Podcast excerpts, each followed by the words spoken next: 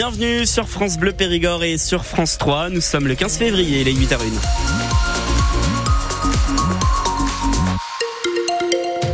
Le journal, Louis de Bergevin. Et on commence par faire un point sur la météo, Benoît, avec encore une très belle journée ensoleillée. Exactement, du soleil pour euh, toute la journée. Les températures euh, qui vont monter cet après-midi euh, jusqu'à 19 degrés. On fait un point complet sur votre météo à la fin de ce journal.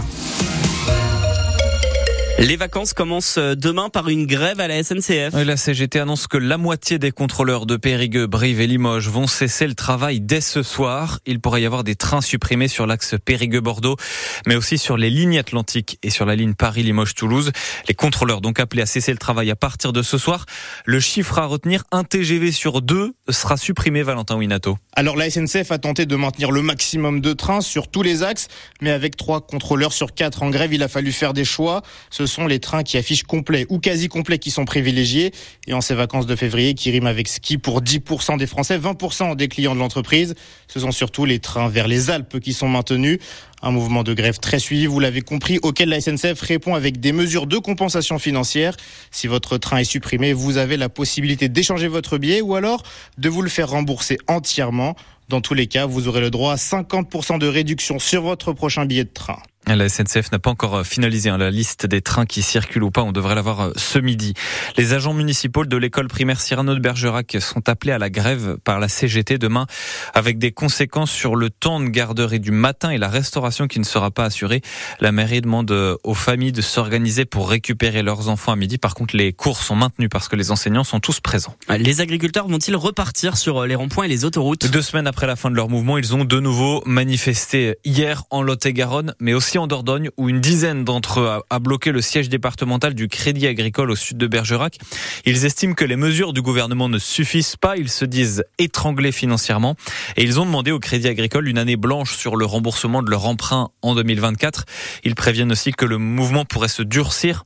Laurent Benet est céréalier à Saint-Julien Innocent Solali et syndiqué à la coordination rurale. Si ça bouge pas, oui, euh, on n'arrête pas. On, on va pas se démobiliser. Tout le monde a dit qu'on avait abandonné. Non, on n'a jamais, abandonné. Seulement, il y a des fois bien, un peu de travail aussi sur les exploitations. Donc, euh, pendant une semaine, et on voulait voir les mesures.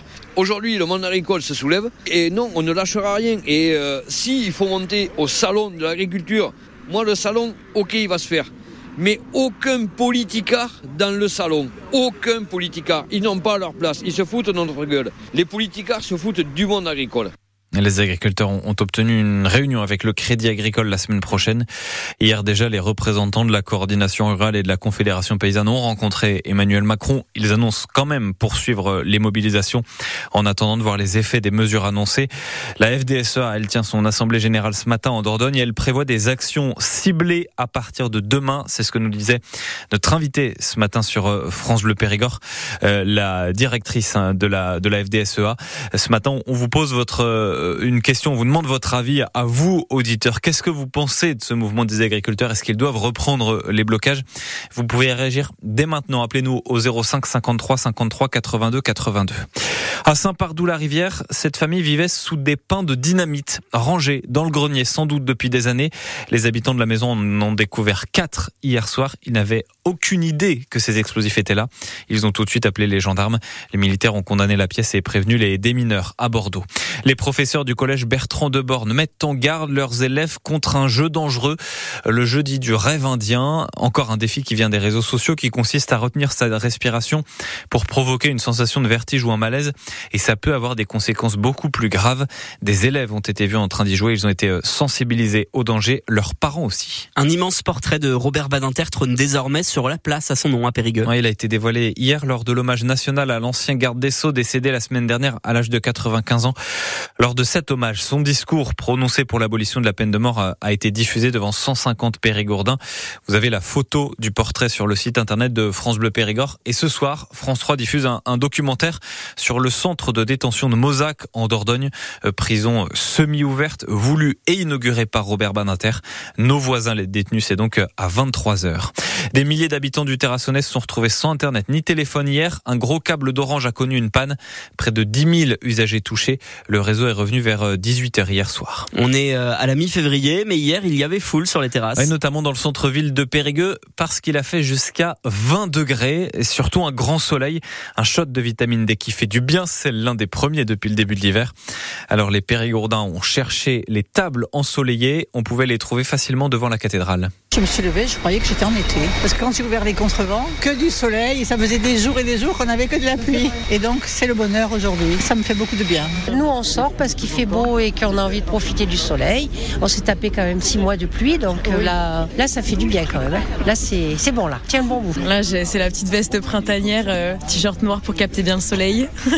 on a lâché le manteau là, il y a plein de gens en t-shirt et tout, euh, c'est super sympa. Ben, je lis mon livre et je bois mon petit café, la simplicité mais le bonheur. On boit un petit cocktail de, fruits rouges. On veut se faire aller un peu, commencer à prendre euh, le bronzage. Pour la vitamine D, tout est bon. Le soleil, il est toujours bon. C'est un peu tôt parce que février, c'est un peu de bonheur, mais bon, on prend ce qu'il y a. 20 degrés un 14 février, c'est donc presque 10 au-dessus des normales de saison et ça va continuer aujourd'hui, on va le voir à la fin de ce journal. Le PSG s'est imposé hier en huitième de finale de la Ligue des champions de football, victoire 2-0 face à la Real Sociedad. Mais les Parisiens ont douté, c'est Kylian Mbappé qui les a sortis de là. Il faudra encore jouer le match retour dans trois semaines au Pays Basque. Ça c'est l'une des plus grosses courses cyclistes du département et vous pouvez y participer. Le Tour du Limousin cherche des bénévoles pour sa prochaine édition, c'est au mois d'août. Il va passer euh, de Saint-Olay jusqu'à Terrasson, notamment en Dordogne. L'organisation cherche des flécheurs pour faire le marquage au sol de l'épreuve, puis pour euh, devancer la course en posant des flèches sur le tracé. Vous pouvez vous inscrire sur le site internet du Tour du Limousin.